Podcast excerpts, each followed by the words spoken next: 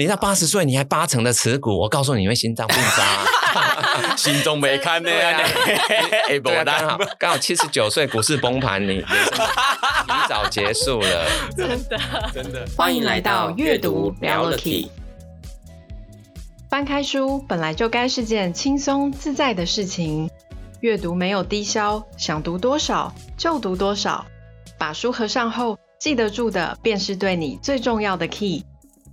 在这里，透过真实的素人故事，我们与你分享阅读带来的启发与改变，一起拉近书本与生活的距离。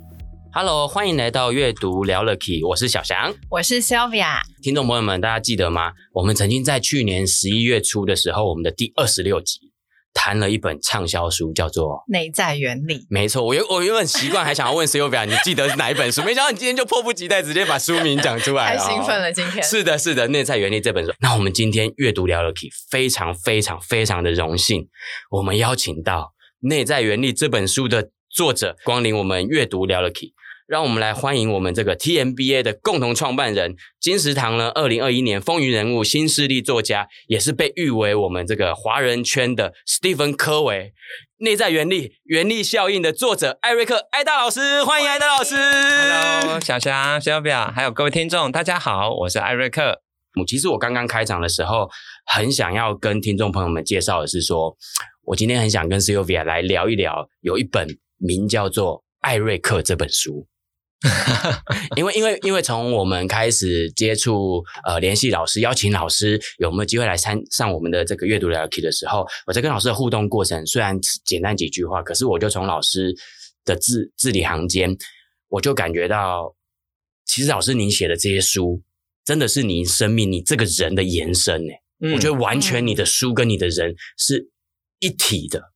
要知行合一啊！真的说的一切应该都要一致才可以。没错，没错，我觉得这个完全是就是真的书是老师的延伸。对，对啊，谢谢你，谢谢你的赞赏，谢谢。对，很深刻的感受到。所以那所以说，呃，我们也希望透过今天艾瑞克老师亲自来访，我们可以问一些，也不一定是完全只是书里面谈到的东西，老师可以跟我们多分享不同的东西。那当然，第一点，我觉得第一个问题跟我们刚刚讲到这个。大家对于书可能很多容易有一种又爱又恨的心理，而有时候会有一种产生知识焦虑的问题。嗯，那我们也知道艾大老师，您一年读的书读一千本书，对，一千本里面大概两三百本就是细读，就是从头到尾把它读完。哦、可是还有七八百本是速读，速读其实一本可能只要三十分钟就把它八成的内容把它吸收就可以了。老师，那您觉得像我们刚刚讲到，现在面面对资讯这么多，现代人可能会因为没有办法都消化完，产生这种知识焦虑。嗯、老师会有感觉到，的确现在都有这种氛围吗？确实哈，很多年轻人都说哦，感觉读书应该很好啊，可是一读就很痛苦，对，读的过程太痛苦了，所以根本没办法好好读完一本书。其实哈，我我我这样讲，我这样讲好了，请问小翔，嗯，你有没有偶像？你随便讲一两个名字给我。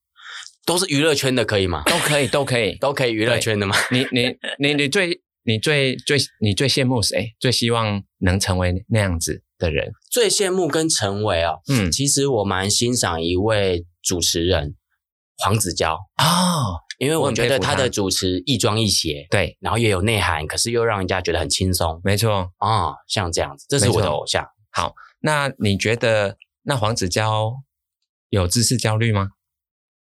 不会，他因为我我跟他算是同台过，所以他不会有知识焦虑。为什么？怎么说？因为他很清楚他的定位是什么。就如您刚刚说的，他那个风格跟特色，他并不需要去读所有的书，嗯，他也并不需要去讨好所有不同的听众。对，他就要把他那个定位很明显的呈现出来。其实他不需要看很多书啊。嗯，所以如果你要成为黄子佼，老实说，你我我觉得你一年可以读十本就够了。嗯，对，你不需要一年读一千本。所以那十本都是符合今天的黄子佼。你觉得他会选什么书去看，你就看黄子佼会选的书，你就会成为跟他很像的人了。哦。哦，所以这意思是说，就是书不要因为它是书，或是别人说它是知识，它很宝贵，然后你就一股脑的，就是去大量吸收它。你需要用到的，没错，你才去读。真的，因为其实大家会有知识焦虑或者茫然的感觉，是因为我们还不确定将来会走 A 路线还是 B 还是 C。对，哦，有三个路线，所以你会沿路看到，哎，这个跟 A 有关的，你也觉得这个好像用得到，哎，我我必须看。然后 B 有关的，你也你也觉得要看，C 有关的你也看，结果呢，你就会过度资讯超载了。可是事实上，你最后只会成为一个人而已。你不会成为三个人，所以艾大老师，您的意思是，就是因为你都还没有锁定好你真正想要的是什么，你就都先拿起来以备不时之需的那种心理，让你就超载了太多。没错，但事实上，哦、因为你你你并不会成为张小燕，你也不会成为这个、嗯、这个，周汤豪，吴宗宪，我可以成为减配版的周汤豪。自己说，所以，所以他们都有很鲜明的特色。对。你这个鲜明的特色，一旦你混了太多的杂色，对，你明明要成为 A 的，你把 B 跟 C 的东西你也读了，你也去吸收了，你就变成四不像了，你就变成没办法成为 A 了。所以你要找出那个终点，所以这个叫以终为始。那我还有一个问题，就是像我最近因为想要开始了解就是投资理财的部分嘛，嗯，可是因为我在就是想要理就是了解它，是因为我。基本上是一个小白的状态，然后现在才要踏入。可是我就我就发现，我上个星期失心疯，我收到一盒那个应该是一箱博客来，哦、然后里面我就我发现我竟然买了十本跟理财有关的书，啊、然后我就觉得天哪，十本！我什么时候买了十本我都不知道。然后我要开始读的时候，我就觉得天哪，后面有这么多本在排队等着我看完，然后我就会觉得哇很焦虑。所以，嗯，即使在这种情况，我知道我想要多了解这个这个领域的东西，对。对，但是也，但是我也这么多，然后我也觉得怎么选择？谢尔比亚这个例子超棒的，因为投资理财就是一个很典型的，它很多派系，而且没有绝对最好的，它只有适不适合你。对，比如说有些人他就。不喜欢看盘，不喜欢当冲，不喜欢短线交易，嗯、那你就不要去看那些什么 K 线、什么技术分析，对对对，那个都用不到。你要看的可能是比较偏中长期的，比如说像这个被动式投资 ETF、相关的，哦、那你这样就筛选掉很多都都对啊，都不用啊。ETF 也很多本。对，那那跟 ETF 有关的，你也可以问问自己，你喜欢投资海外吗？哦、如果你觉得，哎，你有兴趣想投资海外。那你才去看海外的。对那有些人觉得说啊，海外开户好麻烦哦，还要注重汇率的风险。对，那国外的那些公司跟 ETF 你也不认识，嗯，那、啊、你又害怕英文，你你你不你读不懂英文的东西，对，啊，所以这个海外对你来讲很障碍，你就不用看海外的啊，因为现在几乎所有全世界主要的标的在台湾都有挂牌交易，嗯、你在台湾证交所就买得到类似的了。哦，对，所以你这样就可以。一次删掉一半的候选的书，你都不用看。嗯嗯，所以其实还是针对自己的需要，就是还是要想想一下，稍微还是要想一下你的需要是什么，什么东西是你能做的，然后你不能做的，然后去针对。就是尽比较尽量去限缩一下那个范围，不要把自己搞得没错。比如说啦，你我我认为啊，谢尔表你应该不是喜欢炒短线，每天当冲的，无脑无脑投资，就是放着就 不用管了嘛。最好十年涨十倍，中途都不用看的，对不对？那你就要学巴菲特啊，华伦巴菲特的。嗯、可是你应该有听过，比如说，嗯，一个叫投机。者的告白，一个投机者告白叫科斯托兰尼，嗯、哦，他是我们投机界的神，嗯、或者你说杰西·里佛摩，他们都是交易的神。嗯、可是你不能同时学他们三个的东西，因为他们彼此冲突啊，哦，不同派别。对，就你要选一个门派。对，没错。先 master 那个门派的。对，其实一个就够了，你只要能够学好一套就够了。哦，你不能同时都学，因为他们彼此会冲突。啊，对，因为他们看的是短线，跟看长线是完全相反的。比如说假假设啊，美股假设今天晚上下跌，跌三趴，对，你会不会害怕？做短线的人会觉得要停损，对，会觉得这个短线的这个已经往下突破，应该要卖出了。可是长线的交易者，像巴菲特，他会觉得这是打折给你买，哎，你要利用这个机会要加码买，所以他们会做出完全相反的决定。哦、对，所以你不能两种都学，你会自己就哇，你自己就把自己给杀死了。真的耶！但那是不是也要有基础的知识，还是要有你才知道说哦，这是不同门派的东西，并不是才才不会很容易说听到谁说我就跟着去。就你要你要先区别的开来，对，你要先建立建立好自己的 philosophy，你才对才有办法说我。往这条路去走，但是在很小白的时候，可能要先认识一下哦，有这些门派，对，然后我再挑一个适合我的门派。对，没错，其实也有专门教这个不同的门派，让你可以做选择的书是有的。嗯，你要先看这一种入门的，让你了解原来投资领域分了，比如说三大派，对你只能选一派。那你从读完这本书，你就会觉得，哎，我好像比较适合长期投资、被动投资的这一派。嗯那你就会知道那一派里面的典范是谁，就是巴菲特，还有查理蒙格啊，还有几位这个 ETF 的创办人都、嗯、都算哦，所以没有很多这样子的书，没有很多删减下来就，就没几本了啊。有 Sylvia 买那些有一些书就可以送别人，就可以送别人了，就可以送别人了，转送别人给需要的。嗯，对对对。好哟，那我们这边今天因为刚好老师也很开心哦，我们相信很多人看了老师的第一本书《内在原力》这本书，就深受很多的启发的时候，其实就会一直期待老师原力系列后面还会有其他的书名。那终于盼到了这个年初的时候，有了原力效应、原力二部曲。那其实里面二部曲提到了这个呃三大的元素，但是其中在中间这个控管变数的部分啊，对，其实大家都会，我发现大家对这一个都有一个共通的。很想要问老师的一个问题，也就是说，在变数里面这五大关键的变数啊，如果我们真的一次只能，我们很 general 来说，一次只能控制一个的话，哪一个变数在普遍的行业或者我们最普遍的情况下，它会是最关键？我们需要把它的优先顺序可能提到最高。嗯，其实这五大变数就是创意、资金、人脉、人脉技术跟时间。嗯，如果说啦，你想要同时把五个都控制好，那你会变控制狂，你会把自己累垮。对，嗯，因为不需要每个行业而且很难呢，真的也很难啊。呃，应该是做不到，因为而且不需要，真的你不需要。为什么？因为每个行业它的关键变数都不一样。嗯，所以你只要找出属于你的行业的关键变数就可以了，其他的根本不重要。我我我举个例子好了，嗯那个小翔，我看你这么聪明，你应该很会打牌，对不对？玩扑克牌可以吧？还可以，还可以，麻将就不行了。扑克牌还可以。好，好，好，那你会玩这个？我想桥牌，你玩过吧？桥牌，天哪，我还真的没玩过，没玩过 啊。好，那不然捡红点，最简单的捡红点。好，老师真的不好意思，太多年前，太多年前了。Sylvia 会，还是 Sylvia 玩过？我很现在很少玩，我都玩两分半。你是打牌吧？对，过年打牌吧。好，没关系，讲打牌。其实，如果以桥牌的概念，因为有四种花色嘛，对，其实四种花色里面只有一种是王牌。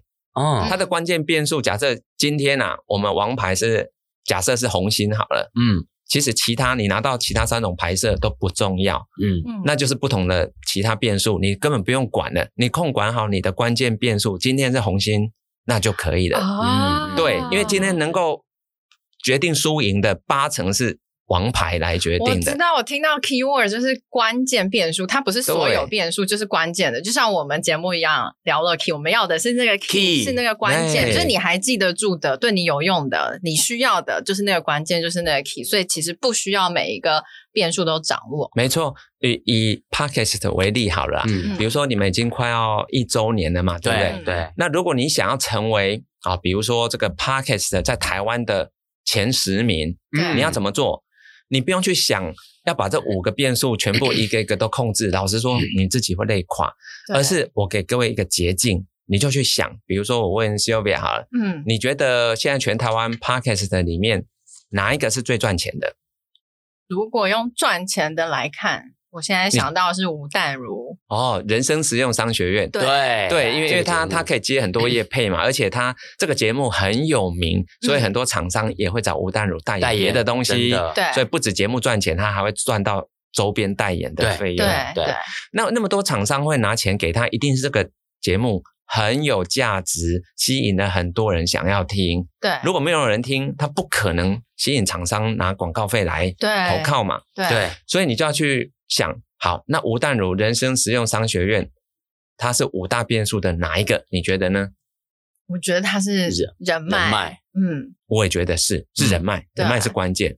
所以你看他对谈的对象其实都是已经知名的人，他不太会找一个就是那种比如说呃比较乡土的大家不认识的，然后请大家来支持一个没有名的人，他比较少。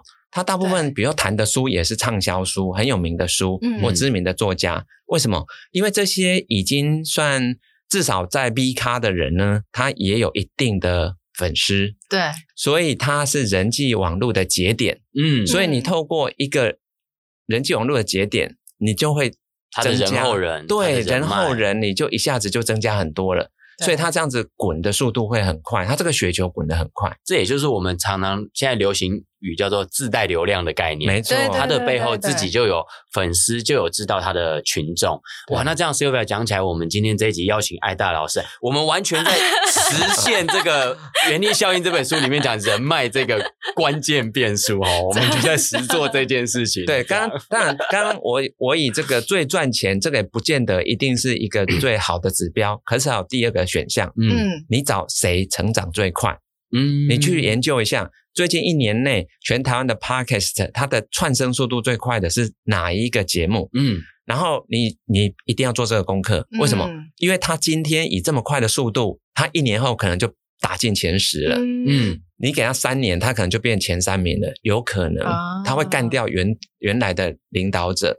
就像我们那，那我那我一定要就是用名次看吗？是不是类型也可以去看？因为我刚刚我刚刚想到说，就是可能最快最近也比较有声量的是瓦基的，对，对下一本读什么？真的，下一本读什么？因为跟我们也就比较像。如果说我要去找一个找一个对标。或者是说找一个他，他可能是我我想要对 benchmark 或想要成为的样子，我是不是也要考虑一下他在我的领域，就是我们是走类似的路线，所以我以他作为借镜，还是说你觉得还是可以不一定，我可以跨领域的去参考。对。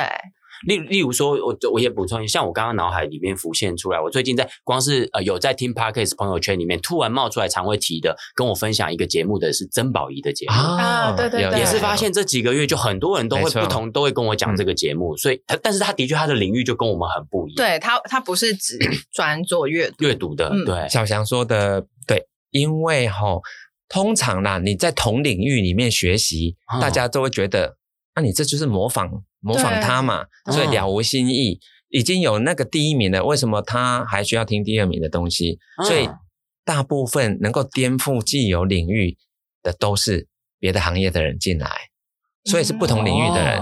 对，所以你要跟不同领域的人接近，我们去参考他们的一些成功元素，这样子。对，你就是把你看到了有一个窜升很快，比如说曾宝仪，对，你就去看它 有什么元素，他最鲜明的特色是。你列出三个，这三个里面哪一个你最缺乏，嗯、你就去补足那一个元素，把那个元素把它萃取出来，嗯、融进你的节目里面。嗯，你去比较看看，嗯、你就发觉，哎，好像出出现了化学变化了。对对，就会让节目就有一点点跟上了曾宝仪窜升的速度。好，我们希望有没有，而且我希望有爱大老师的祝福哦，我们可以努力把它实现。因为其实我觉得这个也让我联想到，呃，我在读老师的书里面有一个感受，我发现老师是不是本身的兴趣里面有一块是看电影啊？因为我觉得老师好多的例子启发跟举的例子，其实也都会从电影里面。嗯、那我也知道老师好像有说，像您的这个内在原因这本书很特别，就是可以从前面看，从后面看。你有说这也是来自于。一部《天能》这部电影，对，没错，因为这部电影发现最后它是可以逆转的对来看的，所以就是这样的方式，我们跨领域的去吸收别人的不同的东西。对，内在原理里面有提到利他共赢，对，这个讲法跟别人不同哦，因为很多书都谈利他，可是如果你为了利他，你把利他当目标，但是自己牺牲了，自己掏空了，对、嗯，你这个就不会长久啊。对所以我建议的是按照年龄的比重。你年龄越大，你的利他比重要越高。比如说，嗯，嗯，小翔，你今年算三十岁好了。谢谢老师，老师人好好哦，老师人很好。我们远超，我离三十岁好多年了，真的，好多年前三十岁。好了，假设你三十五好了，好，你的利他的比重就是三十五趴。哦，对。那如果听众假设你才大学，才在还在念书，你二十岁，你的利他就二十趴。嗯，你不要小看这个二十趴哦。虽然你只是五分之一利他，你五分之四还是利己。对。但是你会跟同财很明显区隔出来，因为大家都在竞争，大家都是踩着别人的头顶在往上爬，大家都在抢第一名。但是你不一样，你是会愿意跟别人合作，会帮助别人一起赢的，所以大家会很乐意跟你合作，你会吸引更多的合作伙伴出现，真的会。所以你就不是单打独斗了，你会有一群志同道合的人。嗯嗯嗯嗯嗯。所以这个利他的比重随着年龄增加。其实是符合社会上，我们常常会觉得啦。其实昨天我才收到一个读者，他就陷入困境，他就说：“吼，他的公司都有老鸟欺负菜鸟的状况，很多公司都会这样啊。”对，没错，听到蛮多这样。可是这个就会让我们觉得很怎么样怨恨？我们会觉得这些老鸟为什么这样？因为其实我们对资深的人，其实他应该要更大方的。帮助别人，我们是有期待的。对，他不符合这个期待，其实我们就会看不起他。你如果到五十岁的人了，你都那么资深了，你还在跟年轻人抢饭碗，我们看不起他。所以其实我们心中本来就是对越资深的人越有期待的。老师，你刚才讲的这个，我觉得是一种反向思考。诶，您竟然是从我们从职场上看到普遍的这个现象，您会去反推到哦，原来背后是因为一般人会对于。有这样的期待，对于资深的人，他应该更慷慨的传承给后代。这个期待，您去反推回来，利他的这个比例可以跟年龄。对，我我觉得老师，你这个是很细腻的一种特质，怎么去连接啊？其实，其实这不是独创，其实我是从投资领域去借点子，嗯、完全不相干的领域。对，我就好奇怎么会连接的上这个？在投资里面有一个很基本的法则，就是说，你投资股票跟债券，哦，对。股票是很波动的，对，没有固定的收入。可是债券是很稳定，对，它叫做 fixed income，就是固定收益。嗯，你投资在固定收益的比重要随着年龄增加。哦哦，这样懂了哈。其实利他其实最后都会回流到你身上，所以它其实是固定收益的概念。嗯，只是不是当下回流，它会慢慢在你一生中慢慢回流。所以你利他最后都会回流到自己身上，这就是 fixed income。嗯，但是呢，你要年纪越大，你就要买越多这种东西了。你到八十岁，你还八成的持股，我告诉你，你会心脏病发，心中没看呢。哎，刚好刚好七十九岁，股市崩盘，你提早结束了，真的真的。那其实刚刚老师讲到这个啊，也因为我们在讲说利他，因为老师书里面强调一个观念，就是利他其实是方法，方法共赢才是我们的。目标嘛，对。但是，但是我觉得很多人一开始一定都会经历过一个阶段，是这种话我们常听，可是会发现利他最后，老师刚刚讲会回到自己身上这件事，嗯、其实很多人是很难以想象，甚至抗拒或者是害怕的。那这个就跟书里面我记得有提到无限思维这个观念会很有关。其实哈，我在可能二三十岁的时候也没有感受这么深，嗯、那是随着年龄。增加，我才发觉，哎，怎么以前我帮助过的人，现在回头再帮我了？嗯、真的，嗯、你知道《内在原力》这本书，它一上市一个月就破万本，对，然后三个月就三万本，是我所有写过的书最好的记录。嗯，但是里面有很多是二十几年前我的同学我没联络嘞，嗯，是因为这本书他主动跟我联络。啊，对，所以以前我帮助过他。我自己都忘了，结果现在他回流了，他邀请我去他的公司演讲，嗯，然后因为公司都会有预算嘛，所以就是可以给我讲师费，还会采购好几十本的书，所以其实这些都是在一段时间以后他才会回来的。嗯、那因为我们年轻的时候，我们时间还不够去看到后面回流的结果，我们误以为好像这是不是纯粹一种。这个单纯的，你说天真吗？对啊，还是说这个只是一个一种情怀，自我洗脑而已？其实不是，它是事实。那这个你就要去看比较年长、比较资深的人写的书，他就会给你很多的实例。嗯，因为年长者他们已经到后面在回收的阶段了，对，他们就会给你很多真实的案例，告诉你说真的后来都会回回流，但是不是每一件都会回流。例如什么事？比如说你帮助了十个人，对不对？嗯，这十个人里面有九个人后来真的无下文了。可是其中有一个人，嗯，像我刚刚说的，他开了公司，然后他就员工很多，可能就买了一百本书，嗯，请我去演讲，嗯，然后给我几万块的讲师费，所以他这一个人的回馈就抵过十个人了，嗯，所以他其实已经把我当时二十年前那个付出已经不止一倍了，已经是好几倍回流了，是，所以这就是有点像创投、创业投资。的概念，嗯、你不要奢望你投了十家公司，十家都会变成功上市，不会，嗯、十家只会有一家最后存活。可是存活的那一家会让你获利好几十倍，嗯，对，这就是真实的商场就是这样子啊。对，投资圈的现实就是十家会有一家成功，对，三家普通，六家失败，这才是正常的。嗯、所以我们不用给自己洗脑，我们看实际数据就是这样子，嗯，所以你。你要达到这个最后有回报好几倍的结果，你就是必须去投十家，嗯嗯，你不能说我今天就投这一家，那你就期待这一家就给你回报几倍，那是不切实际，嗯嗯，对。啊、所以这个好像也是老师有提到一个叫做，所以其实没有奇迹，只有累积这件事情。那其实累积也像是，好像就是我们不断在生活中可以去散布各个。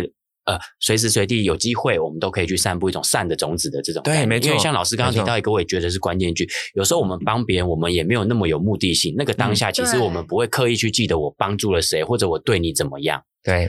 然后，可是他就是让自己养成一种好像是帮助别人的习惯，或者你乐意分享的一种好习惯。你随时随地就会流露在外面。对，就是我刚我刚刚从老师的讲话里面，我有听到，我觉得。有时候我们就是譬如说帮助别人啊，利他做善事。我们有时候并不是去算我今天帮了一个人哦，我今天这是第八个了，第九个怎么还没有回报？我们不会这样子去算。我觉得好像也不需要有这样子的期待，对不对？嗯、就是我们在做这些事情的时候，我们并不是很具体说，好像真的是创业投资一样，他们会去算算那个投资报酬率等等。好像人生是没有办法这样子去做，只能说。我就是做这件事情，对我来讲，我觉得我在散发我的正面影响力。对，没错。然后我相信他有一天这个影响力他会回来，可是不知道是哪一天。那甚至是我对于他会不会回到我身上，是不是都不需要去抱有一种期待？其实我能确定的就是，他这个回报绝对不是当下。为什么？嗯、因为对方会需要你伸出援手，就是因为他现在没有比较没能力，能力对，现在或者他陷入困境了，哦、需要有人伸出援手。嗯、所以呢，你今天帮他，他不可能现在帮，不可能现在回头来来来回报你，或者给你很多好处，因为他现在处于最弱的状况。对。可是，一旦他将来成长到一定的阶段，他开始某一个案子就可以找人合作的时候。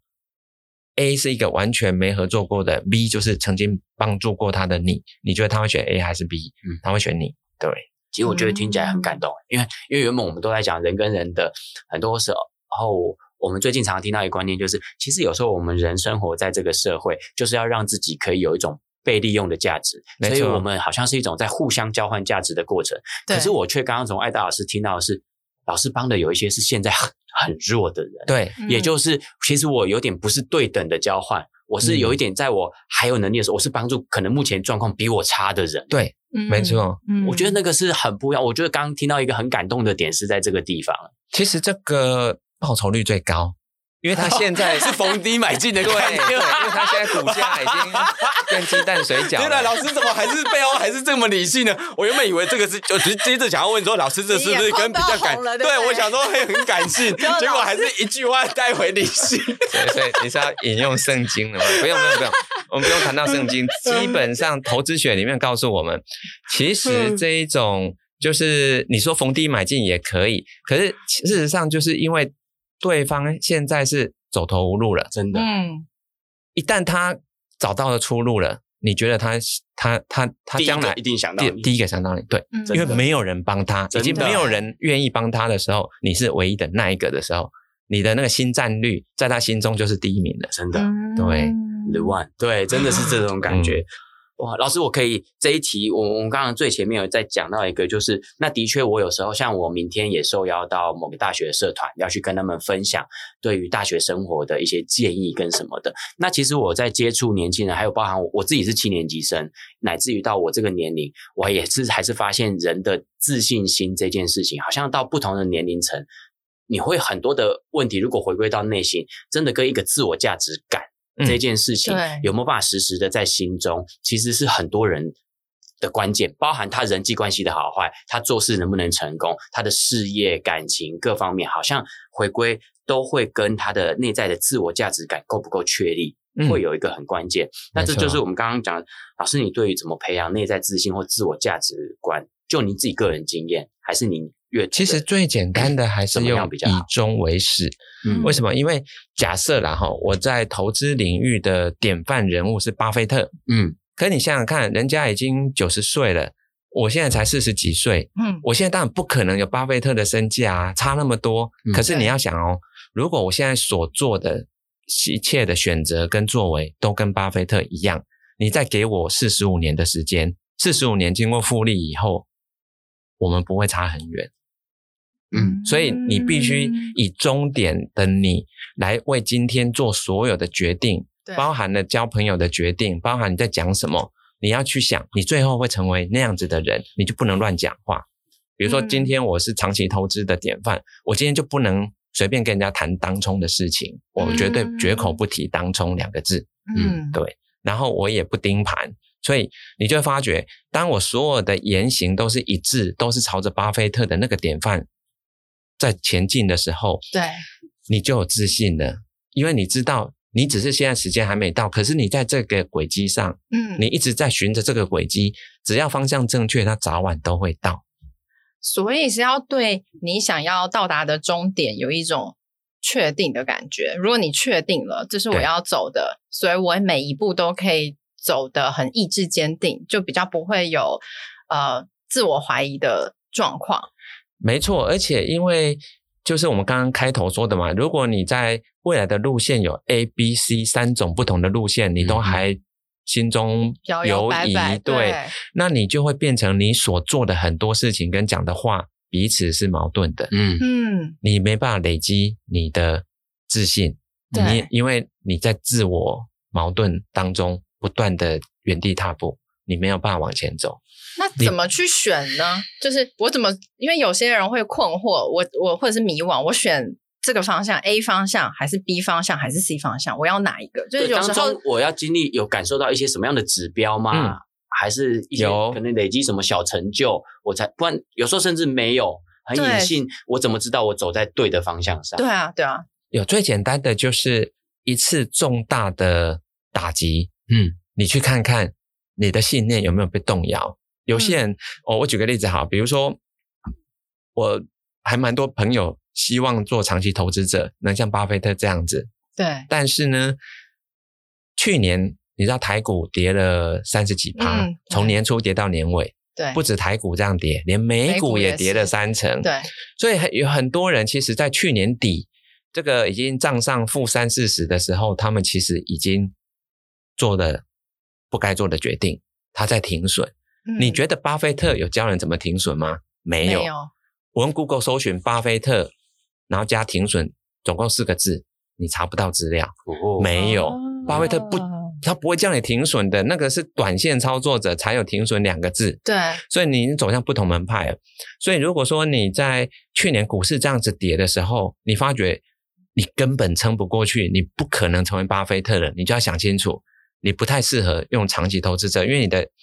你的可以说你的心没有承受这一种连跌超过一年的能力，就是你，你不适合，你，你不是百分之百这个就相信这个 philosophy，你只是觉得好像是这样，对但你不是百分之百或者说发自内心的去对，或者就算你发自内心的，可是你的体能不行，啊、你不是那个武，你不是那个体体格，你不能练那个武功啊，对，你的体质不适合练。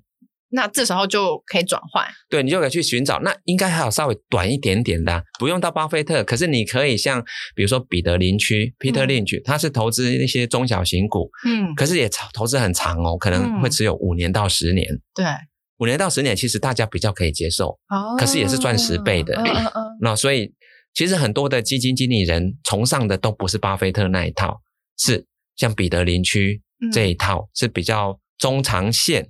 不是长线哦，是中长线，对，大概五年左右去投资一个成长股，这个其实是现在基金经理人的主流。